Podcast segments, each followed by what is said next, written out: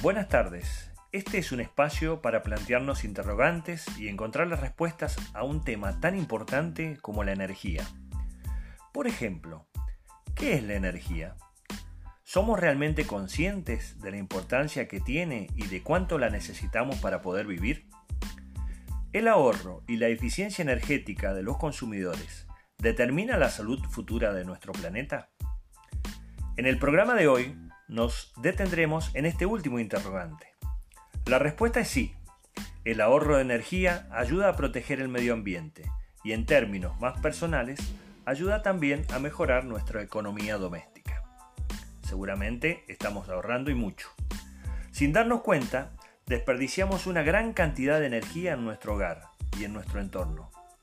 Creemos que la energía es inagotable, pero el uso excesivo de algunas materias primas está produciendo su rápido agotamiento de tal manera que no les da tiempo a poder regenerarse. Por eso es tan importante mentalizarnos sobre la necesidad de realizar un uso consciente y responsable de la energía a diario. En realidad es algo muy sencillo. Ahorrar energía significa reducir su consumo consiguiendo los mismos resultados.